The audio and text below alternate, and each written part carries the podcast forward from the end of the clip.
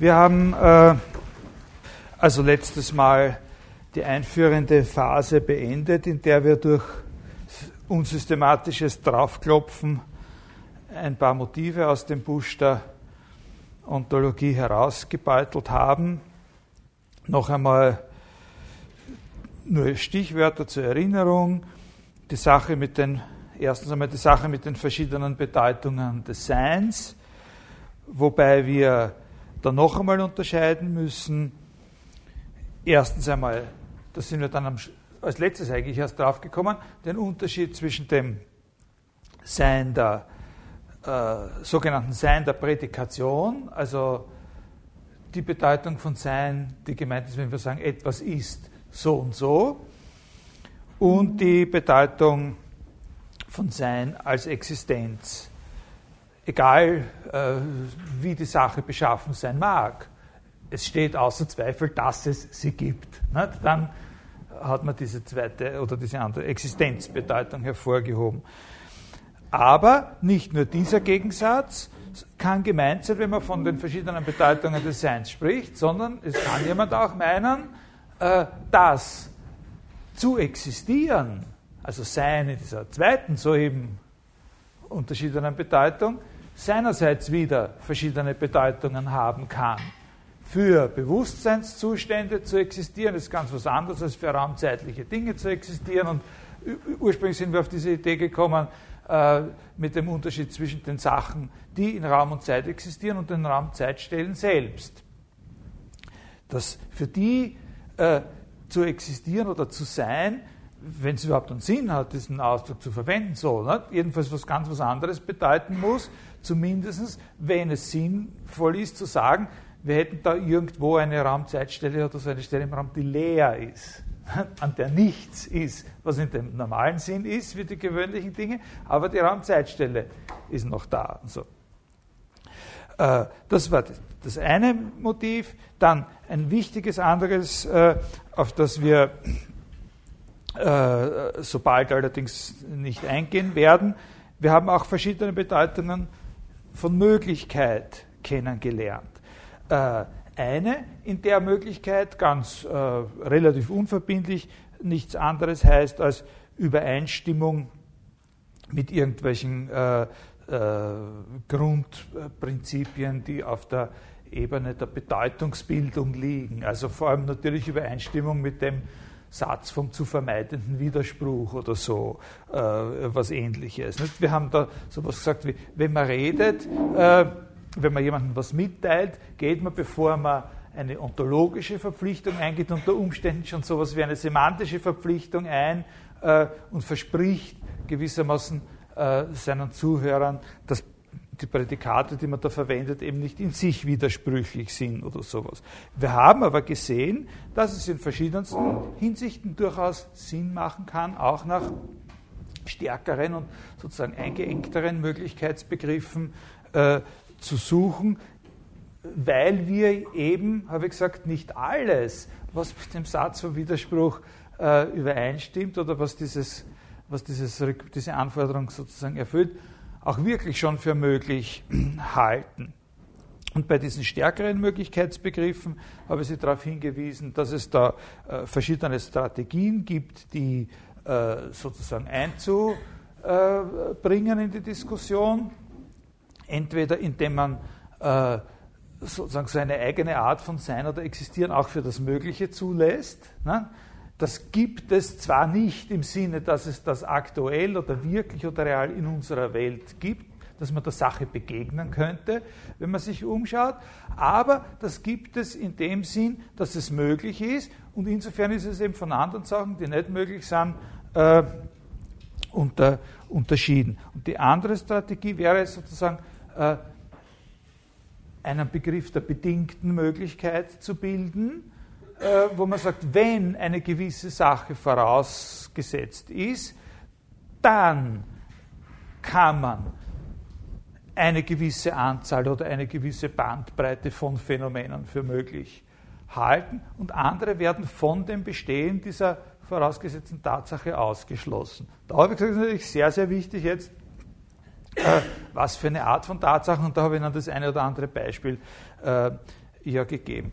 Ein weiterer Punkt liegt zurück, äh, war schon in der ersten Stunde diese Sache mit dem Gegensatz von Sollen und Sein oder noch ein letztes, eine letzte Motivgruppe, Zusammenhänge des Seins mit der Zeit und dem Werden. Ab jetzt beginnen wir eine neue äh, Phase.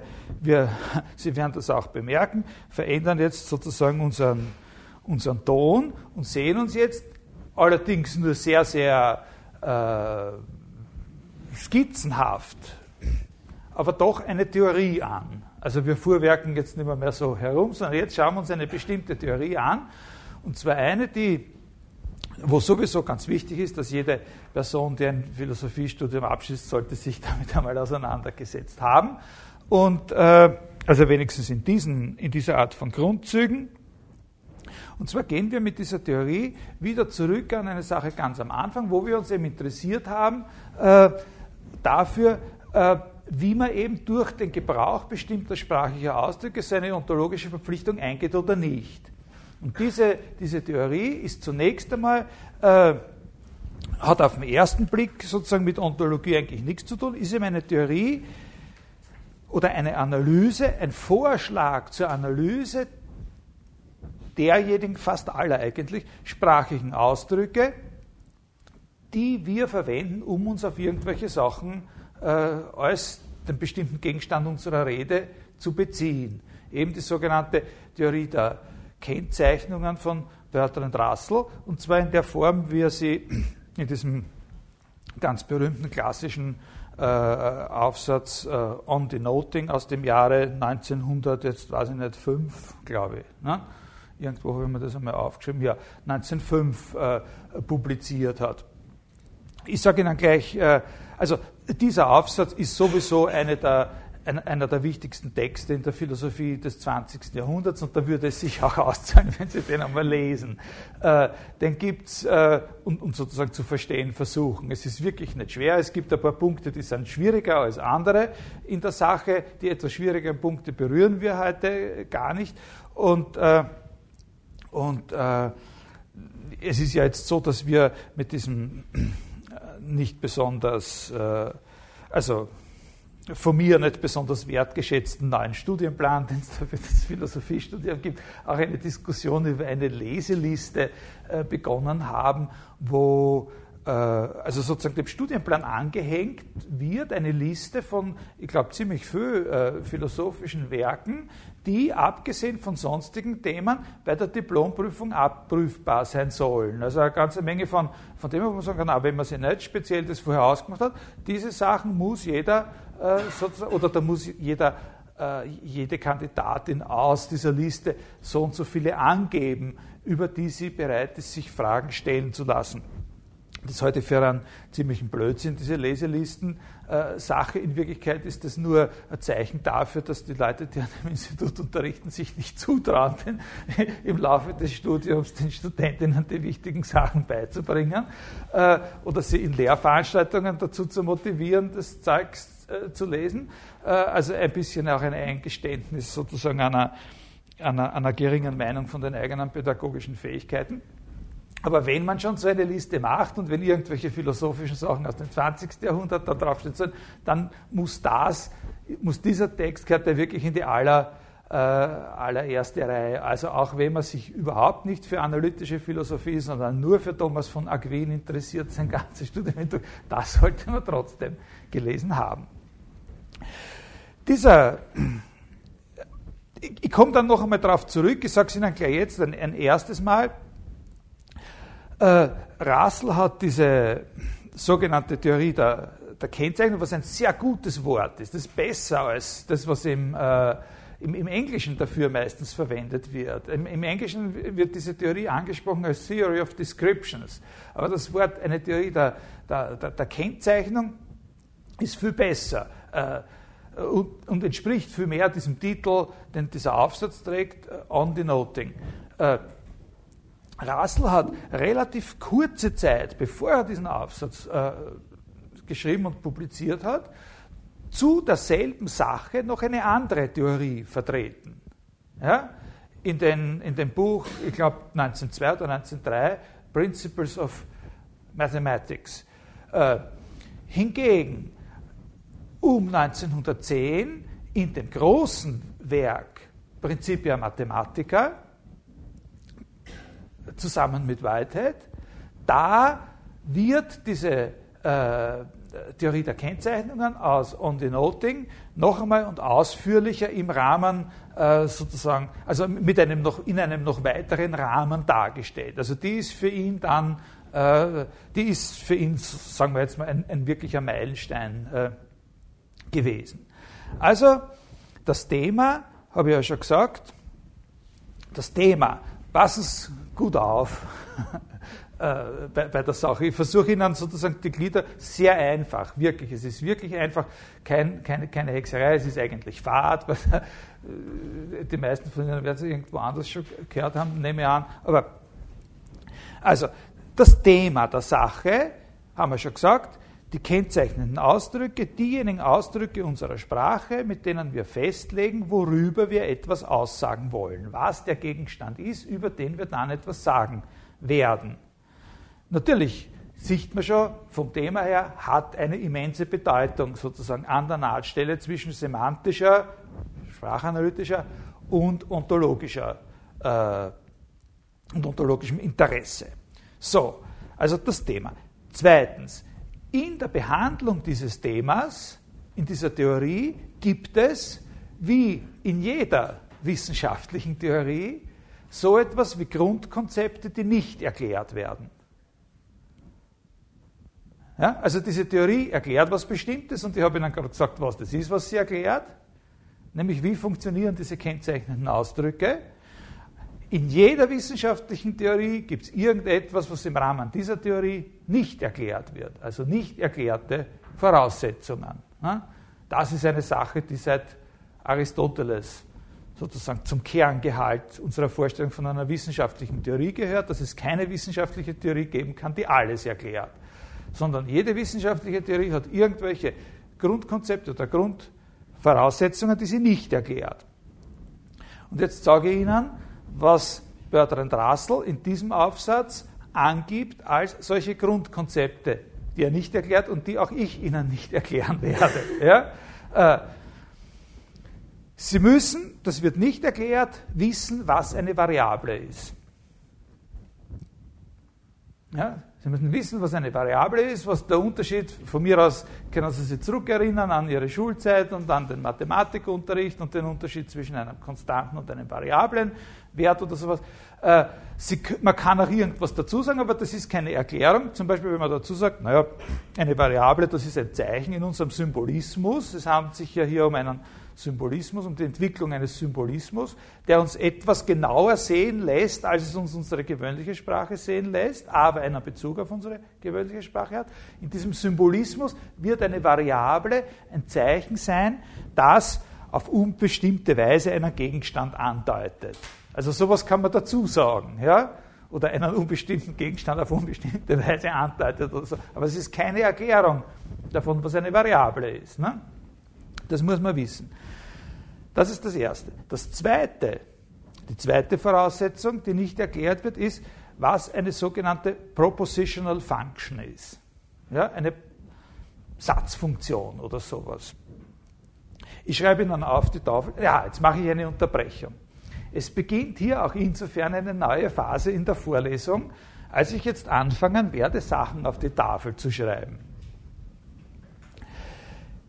Das ist natürlich ganz, ganz, wie soll man sagen, wenig fruchtbar für Menschen, die diese Vorlesung über diese Internetradio-Sache, weil die können das nicht sehen. Ich sage, schauen Sie, und da ist das und da steht das und da sieht man das und das und dann haben Sie da den Kopfhörer auf und sagen, denkst du. Ich sehe weiterhin nichts anderes als mein äh, Hunderl Hasso, das da vor mir ganz gemütlich auf dem Teppich liegt. Und also werde ich bis, ich wollte es bis heute machen, aber ich bin einfach nicht dazu gekommen, einfach zu viel Arbeit. Äh, bis zur nächsten Woche werde ich für die sozusagen Netzvariante auch auf meinem Server eine Site schaffen, von dem es aus auch noch einmal die Links zu der Tonaufnahme gibt. Hat jemand jetzt von Ihnen schon gehört? Ja, scheint noch immer so zu sein, dass die das hören, eben nicht kommen.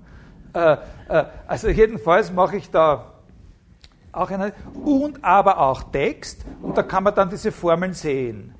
Die Beispielsätze und die, und, und, und die Formen, die ich aufschreibe, die, die sind dann dort äh, zu sehen. Ne? Das wäre von, von beiden Seiten aus äh, Verweise aufeinander. Wie gesagt, ab nächste Woche sollte das funktionieren. Also gut, ich schreibe eine, so eine Propositional Function wird aufgeschrieben in der Form c von x. Und äh, also wie gesagt, es wird nicht erklärt, was das ist. Wieder nur, ich sage halt ein bisschen was dazu. Äh, wir stellen uns vor, dass das Symbol c äh, einen Satz andeutet. Ja? Und zwar kann das ein Satz von beliebiger Komplexität sein. Wenn Sie wollen, kann man auch sagen, statt Satz, äh, satzartiges Gebilde. Ja? Äh, also es gibt da, wie heißt der, äh, ach Gott, wie jung war, war das so eine, äh, äh, eine Attraktion, Bohumil Hrabal, ja? tschechischer Schriftsteller, der hat eine ein, ein, einen kleinen Roman geschrieben, oder ja, also so, was ich, so 80 Seiten oder was lang. Ich, ich habe vergessen, wie das heißt. Irgendwie ist das Wort Tanzstunde, glaube ich, im Titel vorgekommen. Ja? Äh, Einladung zur Tanzstunde oder so ähnlich. Ja? Sehr gut, wirklich tolle Geschichte. Ein einziger Satz. Ja? Ein einziger Satz. Das Ganze, die ganzen 80 Seiten waren ein Satz. Äh, also Sie können sich da vor, sowas vorstellen wie das von dem Bohumil Rabal oder Sie können sich vorstellen so einen Satz wie äh, äh, heute fühle ich mich eigentlich ganz wohl.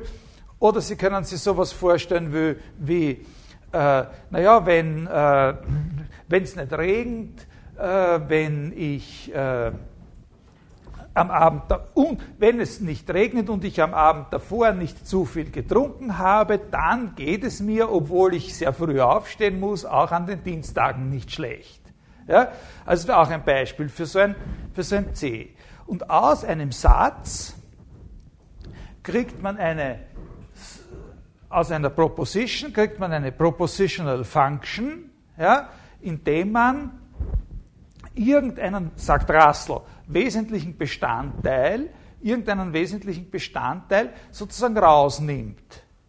Also, äh, ich bin ein äh, äh, Philosoph äh, und wenn man jetzt das Ich herausnimmt, in Wirklichkeit denkt Russell nämlich, äh, wenn er sagt, wenn man irgendwas rausnimmt, immer nur eine bestimmte Art von Sachen, die man rausnimmt, nämlich bei dem, bei dem Fall, äh, ich bin ein Philosoph des Ich. Ja? Ja? Und dann bleibt über, bin irgendwer oder irgendwas, das wissen wir jetzt nicht, weil es ja gerade rausgenommen ist, bin oder ist ein Philosoph. Nicht? Das ist jetzt offensichtlich kein Satz mehr. Was nämlich, das, was da überbleibt, ist oder bin oder, oder war oder so ein Philosoph, das ist äh, im Unterschied zu einem Satz jetzt nicht mehr beurteilbar hinsichtlich seiner Wahrheit oder Falschheit. Äh, wenn ich sage, ich bin ein Philosoph, da könnte man jetzt eine Abstimmung machen und, äh, und, und, und was ich ja gewisse Anzahl sagt, ja, das, wir kaufen sie dann ab, eine gewisse Anzahl sagt, na, sie plappert doch immer nur irgendwas nach, ich habe noch nie was wirklich Philosophisches von ihnen gehört oder so, sie sind kein Philosoph und, äh, und so, das ist beurteilbar. Aber wenn man das Ich wegnimmt, also normalerweise eben den Subjektsausdruck oder irgendeinen Objektsausdruck, irgendeine Nominalphrase ist es, woran er hauptsächlich denkt, dann bleibt was über, was nicht mehr, na, äh, was nicht mehr ein Satz ist. Eben eine sogenannte Propositional Function. Was aber, obwohl es kein Satz mehr ist, wenn man jetzt eine ganze Reihe von Gegenständen an diese frei gewordene Stelle setzt, immer wieder einen anderen Satz ergibt. Also zum Beispiel könnte jemand sagen, sie nicht. zu diesem Ich bin ein Philosoph. Aber der Rachowitz, der, nehmen Sie sich ein Beispiel, der schon, ne? oder das sowieso. Ja? Und äh, ja, also das ist die Sache. A propositional function ist was, was in einer gewissen Weise, sagt man jetzt einmal, aus einem Satz gebildet werden kann, indem man dem Satz sowas wegnimmt. Ja? Zum Beispiel das Subjekt, ich bin ein, dem, das Subjekt, dem ein Prädikat zugesprochen wird. Ne? Und, und was dann überbleibt, kann man wieder zu einem Satz machen, indem man irgendwelche andere sogenannte Argumente an der frei gewordenen Stelle einsetzt. Ja? Dieses x ist nichts anderes, als dass es andeutet die frei gewordene Stelle. Ne? Dass eine Stelle frei ist. Man, könnte auch natürlich mehrere solche freie Argumentstellen. Nicht? Man kann so C, X, Y. Also zum Beispiel, wir müssen eine C schreiben. Nicht? Wir können zum Beispiel auch äh, V schreiben, im Hinblick auf ein Beispiel, das wir dann gleich wieder haben werden. V von XY könnte heißen, dass das, äh, dass das entsteht, indem man aus so einem Satz wie äh, Karl I. ist der Vater von Karl II. Äh, sowohl den Karl I. wie den Karl II. rausnimmt und jetzt hat man ist Vater von und da ist klar, dass es da meistens um zwei verschiedene handelt. Nicht? Also da müssen sehr große weitere Entwicklungen in der genmanipulativen äh, äh Technik erzielt werden, dass das aufhört. Äh, dass das so ist, dass man da zwei verschiedene braucht, wenn man sagt, ist Vater von. Und, äh, und, äh, und, und wenn man da jetzt, da setzt man dann nicht einen ein, so wie man statt mir den Rachewitz eingesetzt hat, sondern setzt man dann Paare ein. Ne? Und für manche stimmt es, für manche stimmt es nicht. nicht? Karl II., da kommt es auch darauf an, welcher, auf welcher Seite offenbar. Nicht? Also, ja, wenn man Karl II. ist der Vater von Karl I., wird es genauso falsch, wie wenn man einsetzt, äh, Maria Theresia war der Vater von Karl II. oder sowas. Nicht? Oder wenn man einsetzt, äh, Charles de Gaulle war der Vater von Karl II. von England oder sowas. Ja? Das, das sind alles Fälle, wo das, dann, wo das dann falsch würde, aber das sind alles Sätze. Während V von XY ist Vater von ist kein Satz, sondern ist eine Propositional Function. Ist Ihnen das klar? Ungefähr? Ja? Das ist kein Satz, das ist eben das, was überbleibt von einem Satz, wenn, und was wieder zu einem Satz ergänzt werden kann, indem man irgendwelche, ja? Okay, das ist, und das Wichtige ist, sehr wichtig ist, das kann beliebig kompliziert sein. Dieses C kann sehr, sehr komplex sein. So, und die dritte Voraussetzung, die gemacht werden muss, ist, dass man versteht, was der Allquantor ist. Also, dass man im Prinzip versteht, was Generalisierung heißt. Ich nehme ja an, nachdem ich immer hinschreibe, meine Sachen sind nicht für, für absolute Anfänger, dass alle schon durchgegangen sind, irgendwie durch so einen Logikkurs von dem Klaus Detloff inklusive Tutorium mit dem Herrn Christian Gottschall, der diese Sachen sehr gut erklären kann. Da gibt es auch ein Skriptum und was der Teufel was dazu. In diesem Skriptum können Sie auch übrigens nachschauen über diese Sachen, wenn Sie den Kurs noch nicht besucht haben äh, sollten. Also, dass man weiß, was der Ausdruck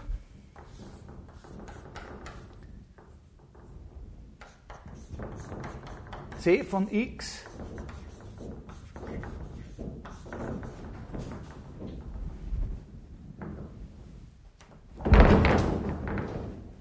ist immer wahr bedeutet. Äh, das ist auch sehr, sehr wichtig, dass man das versteht, was dieser Ausdruck c von x ist immer wahr bedeutet. Was c von x ist, das wissen wir ja schon. Das ist eine, eine, so eine, eine, eine propositionale, eine, so eine Satzfunktion, Propositional Function, an der eine Stelle sozusagen freigemacht worden ist. Und jetzt habe ich Ihnen äh, ja vorher erklärt, dass man klarerweise so eine Propositional Function wieder in einen Satz zurückverwandeln kann, indem man halt natürlich klarerweise das, was man vorher rausgenommen hat, wieder reintut, aber auch indem man irgendwas anderes hineintut. Das ist eine Möglichkeit, aus der, also wenn man aus ist ein Philosoph, Heinrich ist ein Philosoph, den Heinrich rausgenommen hat, dann wird, hat man keinen Satz mehr, sondern man hat aber einen, wenn man den Heinrich wieder reingibt, man hat aber auch einen, wenn man eben den Rachowitz oder den Benedikt oder den irgendwas reingibt. So. Das zeigt uns, dass es noch eine andere Möglichkeit gibt, aus der Propositional Function wieder einen Satz zu machen. Man kann aus der Propositional Function wieder einen Satz machen, nicht nur dadurch, dass man dort, wo der freie Platz ist, jetzt wieder was hintut, sondern auch durch Generalisierung heißt das. Durch Generalisierung, es gibt sozusagen zwei Weisen der Generalisierung, die Existenzbehauptung und die Allbehauptung, die kann man aber durcheinander definieren, daher genügt es, eine von beiden einzuführen und der führt halt da die Allbehauptung ein. C von x ist immer wahr. Das ist auch ein Satz. Allerdings ist natürlich nicht derselbe Satz wie der Satz, Heinrich ist ein Philosoph und, und Rachowitz ist ein Philosoph, sondern er sagt, es sagt ja auch, der Satz Rachowitz ist ein Philosoph was anderes als der Satz Heinrich ist ein Philosoph oder der Satz Norbert Leser ist ein Philosoph, sagt wieder ganz was anderes als der Satz äh, Herbert Rachowitz ist ein Philosoph. Der Satz sagt aber in einer gewissen Weise nur mal ganz was anderes als was den von allen den anderen unterscheidet. Der Satz sagt nämlich in Wirklichkeit, egal was man an der Stelle einsetzt, die da frei geworden ist, der resultierende Satz wird immer wahr sein. Na? Diese Aussage, die da unter Anführungszeichen steht, läuft darauf hinaus, dass sie uns mitteilt, Leute, egal was immer ihr an dieser Stelle einsetzt, es wird immer wahr sein. Ja? c von x ist immer wahr. Heißt, ich, ich meine, das, das sage ich Ihnen jetzt, das, ist, das muss einem auch erst einmal gesagt werden, was ich Ihnen jetzt sage. Das ist nicht etwas, wo ich Ihnen sage, das hätten Sie auch selber ablesen können von dem, was da steht. Das ist nicht klar. Weil das kann ja heißen, äh, das kann ja auch was ein Förder sein, das Ganze. Ne? Äh, ich habe Ihnen gerade gesagt, äh, sowas wie c von x ist eben nicht wahr oder falsch, weil es kein Satz ist. Sätze sind wahr oder falsch. Propositional Functions sind nicht wahr oder falsch. Ist ein Philosoph, wenn das einer sagt, ja, okay, äh, ich, werde gleich sagen, ob du recht hast, aber sagen wir mal, von wem du es eigentlich sagst. Das ist eben noch kein Satz. Ja? Und daher könnte man natürlich auch glauben, dass das, was ich da hergeschrieben habe, einfach ein Blödsinn ist und dem widerspricht, was ich vorher gesagt habe, weil man ja von solchen Sachen gar nicht behaupten kann, sinnvollerweise, dass sie wahr sind oder falsch sind. Und dieses immer könnte man dann so verstehen, nämlich weder gestern noch vorgestern noch vor 100 Jahren, noch wird es irgendwann in 200 Jahren so sein, dass es einen Sinn hat, von c von x zu sagen, dass es wahr ist. Weil das ist doch der Unterschied zwischen einem Satz und einer Satzfunktion. Daher muss extra erläutert werden, was das bedeutet, was wir verstehen sollen, wenn wir das als Voraussetzung nehmen. Es heißt, egal was immer wir hier einsetzen, für jeden Gegenstand, den wir hier einsetzen, wird der resultierende Satz wahr sein. Das heißt es. Und das läuft darauf hinaus, dass man bei unserem Beispielsatz umgangssprachlich sagen kann, na, wie würden wir das normalerweise ausdrücken, was da gesagt wird mit dem Beispielsatz, ist ein Philosoph? Ja, alles ist ein Philosoph. Ob Sie dort Norbert Leser oder einen Blumentopf oder ein, äh, was weiß ich, äh, irgendwas Molekül hinsetzen, alles, jeder Gegenstand, den Sie da einsetzen, führt zu einem wahren Satz. Offensichtlich ist diese Behauptung selbst in Bezug auf unseren Beispielsatz dann falsch. Weil zu behaupten, dass wirklich alles und jeder ein Philosoph ist, ist einfach nicht wahr, nach unserem Verständnis. Ne? Aber die Behauptung ist, ne? das ist eben die Behauptung, nicht die Behauptung, Herbert Rachowitz ist ein Philosoph und auch nicht die Behauptung, ne? sondern die Behauptung, alles ist ein Philosoph. Wenn wir bei dem Philosoph-Beispiel bleiben. Ist das, ist das auch verständlich? halbwegs. Wie gesagt, das ist keine Erklärung. Das ist ein bisschen was dazu gesagt, weil das sind die Sachen, die unerklärt sind in der Theorie. Unerklärt sind, was eine Variable ist, was eine Propositional Function ist und was der Allquantor ist, der sogenannte. Also die universelle Generalisierung. Wir haben also jetzt, damit Sie die Struktur sozusagen vor Augen haben, Wir haben jetzt zwei Sachen angesprochen. Das Thema der Theorie der Kennzeichnungen und zweitens die Voraussetzungen, die diese Theorie unerklärterweise macht. Und wir haben also nebenbei ein bisschen was gesagt zu diesen Voraussetzungen, erläuternd, nicht erklärend. Diese Voraussetzungen, die Variable, die Proposition Function der Allquante. Jetzt kommen wir zum dritten Teil dieser kleinen Exposition, die ich Ihnen da gebe, von der Kennzeichnungstheorie, nämlich, jetzt kommen wir sozusagen zur Sache oder der Sache näher, zu einer Klassifikation dieser kennzeichnenden Ausdrücke in drei Gruppen.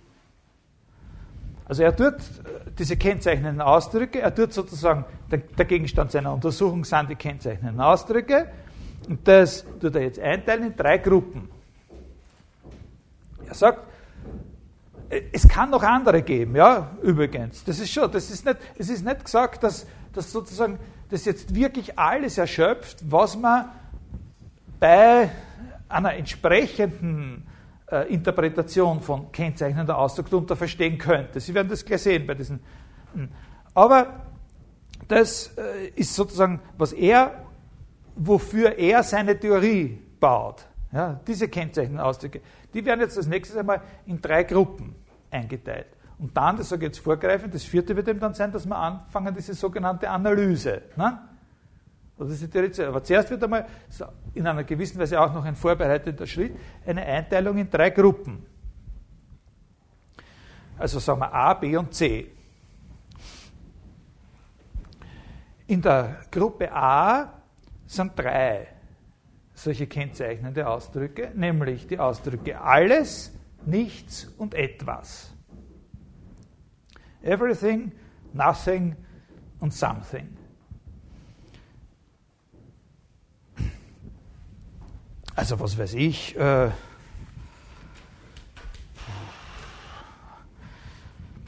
so ein Satz wie, alles ist schwer.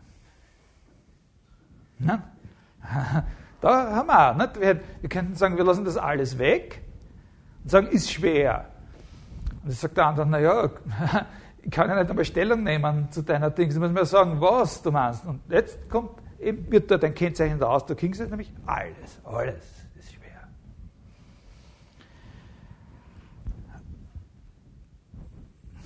Ein kleines Element oder Dings aus einem Wiener Lied vielleicht. Ne?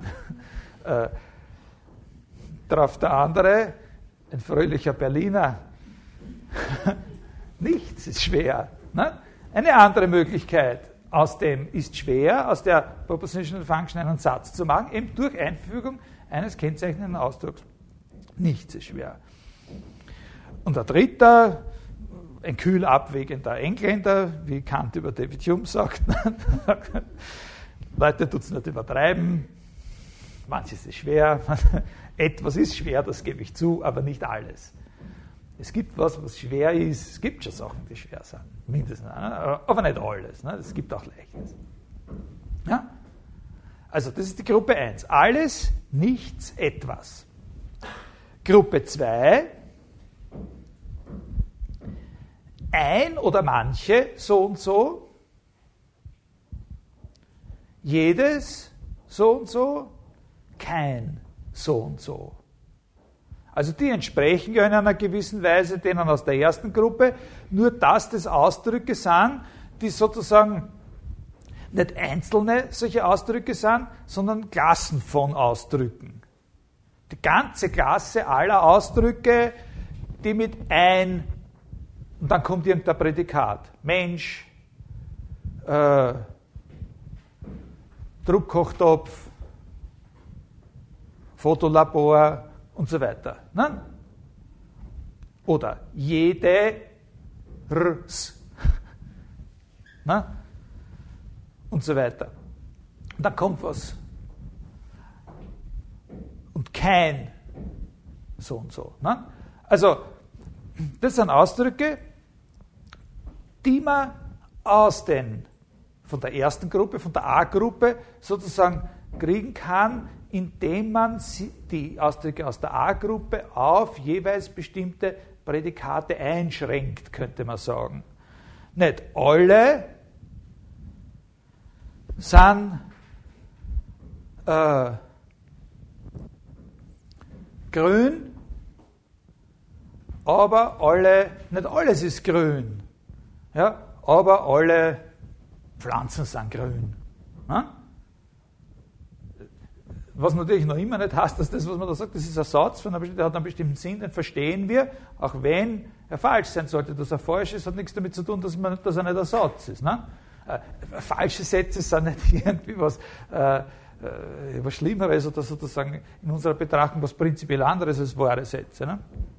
Also klar, erste Gruppe, alles nichts etwas, zweite Gruppe, ein so und so, jedes so und so, kein so und so. Dritte Gruppe, der, die, das, so und so. Dritte Gruppe, der, die, das, so und so. Also statt der unbestimmte, der bestimmte Artikel. Hat aber mit den dreien in der zweiten Gruppe das gemeinsam, dass es eben auch sozusagen eine ganze Klasse von Ausdrücken ist.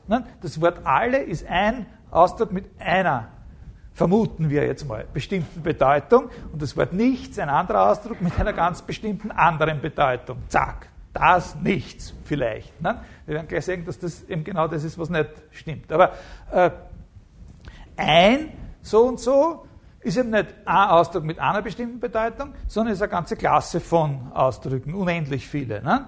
Und genauso mit jedes kein, aber eine eigene Gruppe, gehört nicht in die zweite Gruppe hinein, sondern bildet eine eigene Gruppe nach Russells Auffassung, ist der, die, das, so und so. Und dort geht es auch um die Wurst dann, bei dieser dritten Gruppe. Also, dieses Thema des Kennzeichens ist von außerordentlicher Wichtigkeit. Ich lese Ihnen da äh, eine kleine Stelle vor, eben aus diesem, aus diesem Text, der da früher war, wo er noch eine andere Theorie vertreten hat, aus den Principles of Mathematics. Äh, da hat er noch eine andere Theorie, aber wir lesen jetzt nicht, wir sind ja nicht einmal bei der Theorie, also werden wir nicht über andere reden, äh, eine kleine Stelle über die Wichtigkeit der Sache, die er dort schreibt, die ihm da auch schon bewusst war, but the fact that description is possible, that we are able, by the employment of concepts, to designate a thing which is not a concept, is due to a logical relation between some concepts and some terms, in virtue of which such concepts inherently and logically denote such terms. It is this sense of denoting which is here in question. This notion lies at the bottom, I think, of all theories of substance, of the subject predicate logic, and of the opposition between things and ideas, discursive thought and immediate perception. Also das denkst du ja, wenn das eine Unterscheidung oder wenn das ein Konzept ist, das sozusagen am Grunde unserer Unterscheidung von Sachen und Ideen, am Grunde der, des Begriffs der Substanz ist, dann ist das schon eine wichtige Angelegenheit, ne? zumindest seiner Auffassung nach. So, also jetzt, wir haben jetzt drei Sachen im Großen, der großen Einteilung noch einmal drei Sachen gehabt. Was ist das Thema der kennzeichnenden Ausdrücke? Was sind die Voraussetzungen? Und drittens, diese Einteilung der kennzeichnenden Ausdrücke, das geht natürlich jetzt wieder zurück auf erstens, was ist das Thema? Einteilung des Themas in drei Gruppen. Ja? Alles, nichts, etwas, ein, kein, jedes ne? und der, die, das. So und so. Jetzt kommt die Theorie selbst, vierter Abschnitt dieser Exposition. Ich gebe Ihnen von dieser Theorie ganz eine, eine ungefähre Skizze, die auf unsere eigenen Absichten, die wir dann weiterentwickeln werden, zugeschnitten ist. Also die Absicht ist, welche Bedeutung haben diese Ausdrücke, worin besteht ihre Bedeutung und gibt es so etwas wie eine Grundstruktur in der Bedeutung aller dieser Ausdrücke, die nämlich, diese Grundstruktur, wenn es sie gibt, ja das wäre, was uns letztlich berechtigt, sie unter dem Obertitel Denoting Phrases oder kennzeichnende Ausdrücke zusammenzufassen. Also was wir erwarten von einer guten Theorie, ist nicht nur, dass die uns jetzt sozusagen für eine dieser Gruppen nach der anderen erklärt, was die Sachen, die jeweils in dieser Gruppe sind, gemeinsam haben, sondern für alle zusammen etwas Gemeinsames herausstellt, an dem, was wir sozusagen, wenn wir einen Ausdruck von der Art, der sowieso hat mich ins Ohr gebissen, oder das war dieser Boxer, nicht? oder ist ja wurscht, äh, oder ein, na, irgendwas ist auch leicht oder so, ja. Äh, was wir, wenn wir so einen Ausdruck verstehen, dass das, was wir verstehen, wenn wir so einen Ausdruck verstehen, in Bezug auf alle diese möglichen Beispiele sozusagen irgendwo eine Gemeinsamkeit ist. Die sollte ja herausgestellt werden. Das will man ja von einer Theorie. Nicht? Von einer Theorie, von einer Theorie, die einen philosophischen Anspruch stellt, will man ja, dass die dann, wenn es fertig ist, uns was verstehen lässt, was alle diese verschiedenen kennzeichnenden Ausdrücke gemeinsam, nämlich etwas über das Kennzeichnen verstehen lässt. Ja? Und auf das geht er zu, indem er sagt, wir werden jetzt die Bedeutung dieser, aller dieser Ausdrücke, gehen wir noch diesen drei Gruppen vor, in dieser Reihenfolge, werden wir jetzt analysieren. Und ich sage Ihnen gleich im Vorhinein, was das wesentliche Resultat ist, was er da als Gemeinsames herausstellt. Das ist nämlich, dass keiner dieser Ausdrücke selbstständig überhaupt eine Bedeutung hat. Das Wesentliche, was aus dieser Theorie herauskommen wird, ist, dass kein Ausdruck von denen, die in diesen drei Gruppen zusammengefasst sind, für sich selbst genommen überhaupt eine Bedeutung hat. Alle diese Ausdrücke sind jeweils für sich selbst genommen in Wirklichkeit bedeutungslos. Das ist eine Zunächst einmal natürlich jetzt sozusagen eine These, wenn man, es vorn hinstellt, wenn man es äh, hinten nach, dann ist es ein Resultat, wenn man es vorn hinstellt, ist es eine These. Das ist eine These, die natürlich zunächst einmal rein äh, auf einer sprachanalytischen Ebene liegt. Und die ungefähr auf Folgendes hinausläuft. Das kann Ihnen vielleicht auch gleich, damit das nicht, so, nicht gar so äh, sozusagen schroff jetzt da stehen bleibt die läuft ja folgendes hinaus. Wenn Sie irgendeinen konkreten Beispielsatz verstehen, in dem an der Stelle der Kennzeichnung so ein Ausdruck ist, wie wir die gerade gehabt haben, äh, dann ist Ihr Verstehen nicht von der Art, dass Sie einerseits die Bedeutung des Prädikats verstehen und andererseits die Bedeutung dieses kennzeichnenden Ausdrucks verstehen, und dann aufbauend auf jeweils beiden den ganzen Satz verstehen. Seine These ist, dass es so nicht ist.